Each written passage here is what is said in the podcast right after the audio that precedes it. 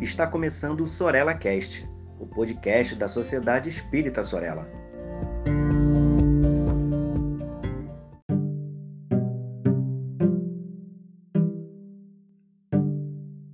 Olá, tudo bem com você? Este é o nosso 18 episódio da série Filosofando com Leon Denis. Eu sou Magdala Monteiro e hoje trago reflexões acerca da filosofia bergsoniana e as semelhanças com a filosofia espírita. Para ilustrar, primeiramente eu quero dizer que Henri Bergson foi um filósofo que viveu em Paris, na França de 1859 a 1941. Ele nasceu em família judia e sofreu na pele os resultados inerentes a essa condição durante o período da Segunda Guerra. Ele foi professor no Colégio de France, membro da Academia Francesa e obteve o Prêmio Nobel da Literatura em 1927. Era um diplomata e um estudioso do pensamento e revolucionou assim a compreensão do mesmo ao criar o intuicionismo, isto é, fazer da filosofia uma ciência que tinha por base a intuição como um método, a fim de opor-se à análise, ao método científico analítico. Há estudiosos hoje que buscam aquele novo modelo de pensamento de Bergson para aprofundar a sua filosofia, aproximando-a de outras esferas como a educação, a religião, as ciências humanas tudo nos moldes que ele pretendeu como ferramenta essencial, a evolução. Já que defende que a realidade vivenciada pelo homem é a duração real, que vai se projetar na consciência e neste cenário em que se conectam a experiência e a intuição. A última reproduzindo o núcleo central de uma vivência autêntica, a ação acentuada que delibera a durabilidade do real. No livro Introdução à Metafísica, vai, ele vai registrar o seguinte: há duas maneiras profundamente diferentes de conhecer uma coisa. A primeira implica em que rodeemos a coisa, a segunda, que entremos nela. A primeira depende do ponto de vista em que nos colocamos e dos símbolos pelos quais nos exprimimos. A segunda não se prende a nenhum ponto de vista e não se apoia em nenhum símbolo. Segundo Marilena Chauí, o pensamento de Bergson é fortemente espiritualista e pode ser visto como uma tentativa de recuperar a metafísica contra os ataques tanto do kantismo quanto do positivismo então predominantes ali no final do século XIX. Ao desenvolver uma perspectiva dualista, opondo o espírito à matéria, ele formula um princípio vitalista, que vai chamar de elan vital, rejeitando assim o materialismo, o mecanicismo e o determinismo. Ele propõe a criatividade e não a seleção natural como princípio explicativo da evolução. Ele vai valorizar a intuição contra o intelecto, considerando que este é incapaz de apreender a realidade em seu sentido mais profundo e de explicar a nossa experiência. Aplica essa distinção à análise do tempo, distinguindo então entre tempo e duração, sendo que esta última instância o tempo real só pode ser apreendida intuitivamente e não como uma sucessão temporal.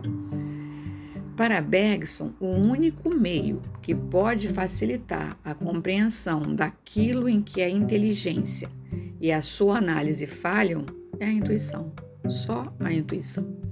E só assim o homem se percebe na relação com o mundo e adapta-se adapta adapta a essa dualidade ontológica da própria realidade, isto é, a matéria inorgânica de um lado, o espírito e a vida de outro.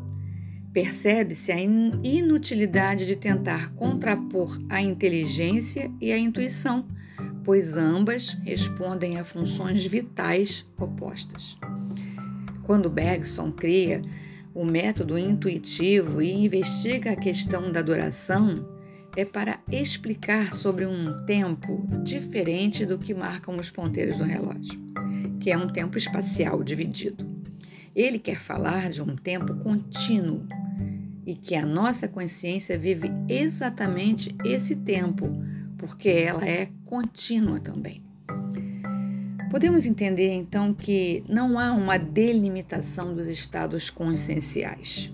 Não tem como separar, dividir, tudo se dá sem fronteiras em se tratando de nosso pensar, nosso sentir, nosso agir. A nossa consciência não obedece a padrões, como diz a ciência, que mensura as coisas.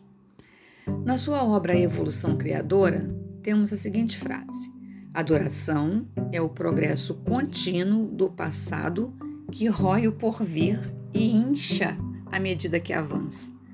Então, a nossa adoração não é um instante que substitui o outro instante. Nesse caso, haveria sempre apenas presente, não haveria prolongamento do passado no atual, não haveria evolução, não haveria duração concreta. O que ele vai chamar de duração é a sequência ininterrupta de momentos.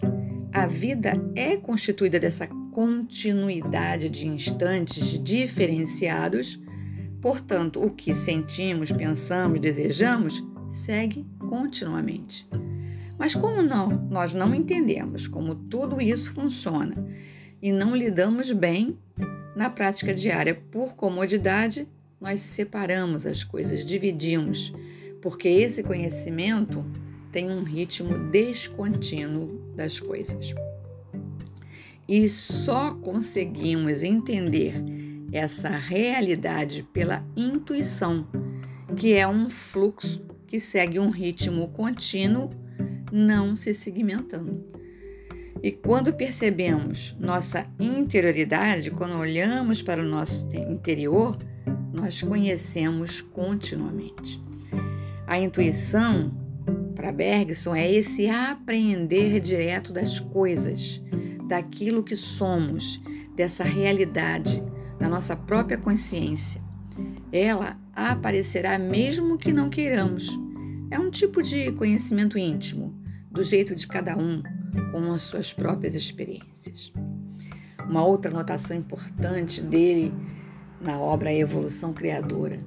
Se nossa existência fosse composta por estados separados, cuja síntese tivesse que ser feita por um eu impassível, não haveria duração para nós.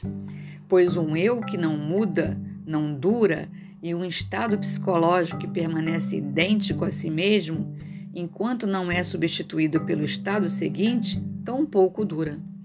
Assim sendo, podemos alinhar à vontade esses estados uns ao lado dos outros, sobre o eu que os sustenta.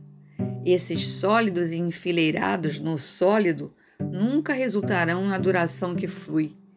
A verdade é que obtemos assim uma imitação artificial da vida interior, um equivalente estático que se prestará melhor às exigências da lógica e da linguagem, justamente porque o tempo real terá sido dele eliminado.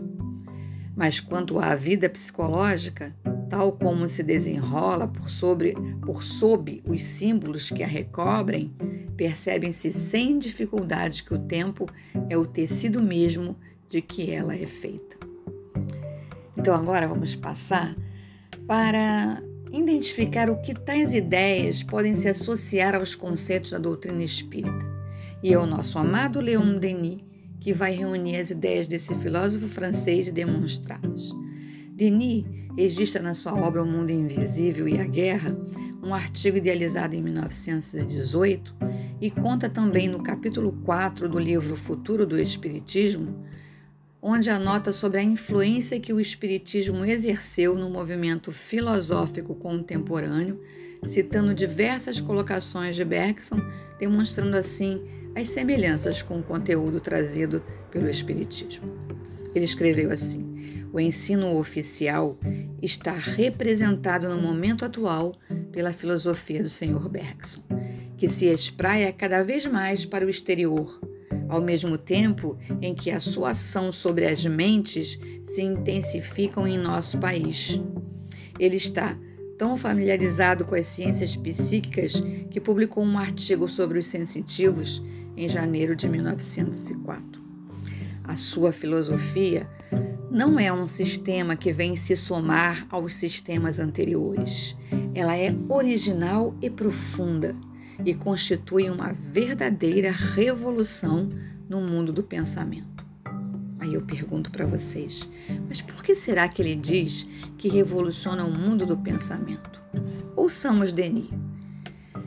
Bergson demonstra que a inteligência, emanação da vida, é impotente sozinha para abarcar a vida e a evolução, pela razão de que a parte não pode abraçar o todo e nem o fato pode suprimir sua causa. Então, no lugar da inteligência, ele colocou a intuição. E este é um acontecimento da mais elevada importância na psicologia, já que a maior parte das faculdades medianímicas, como a clarividência, a premonição e a previsão de acontecimentos, está ligada à intuição. No dia em que a ciência encontrar um método prático de desenvolver a intuição, abordará os aspectos misteriosos da alma humana através dos quais esta última confina com a presciência divina e pela qual se revelam a sua essência íntima e o seu imenso porvir. Mais adiante, Leon Denis vai dizer do quanto o estudo de Bergson aponta para analogias surpreendentes com a doutrina espírita ao afirmar que a vida do ser é o desenvolvimento de uma evolução anterior ao nascimento. Há encadeamento, continuação na mudança, na progressão e, ao mesmo tempo, há a conservação do passado no presente. Bergson admite que este passado encontra-se gravado na consciência profunda. Também estabelece uma evolução paralela, a do ser orgânico e a do ser consciente.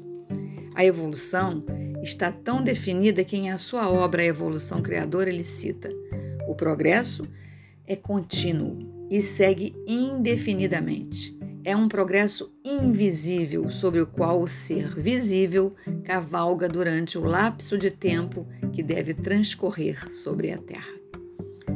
E além da definição acima, ele acrescenta que quanto mais se presta atenção a esta continuidade da vida, tanto mais se vê a evolução orgânica aproximar-se da evolução consciente, em que o passado pressiona o presente para fazer surgir deste uma forma nova que resulta de seus antecedentes.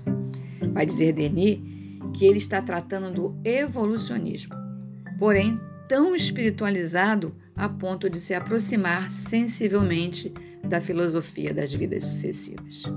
E que essa noção de vidas anteriores foi afirmada e particularizada em grande número de páginas nas obras de Bergson. E para encerrar o nosso raciocínio hoje, vamos identificar que a intuição, por converter num método filosófico rigoroso idealizado por Bergson, pode nos ensinar a conhecer mais profundamente a realidade da vida, proporcionando, em consequência disso, um maior equilíbrio da atividade intelectual do homem, capaz de possibilitar a sua elevação moral. Espero que o conteúdo tenha sido esclarecedor para você. Me despeço com um grande abraço e até o próximo podcast.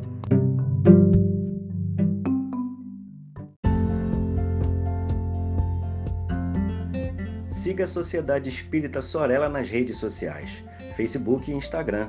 Inscreva-se em nosso canal no YouTube e fique por dentro de nossa programação.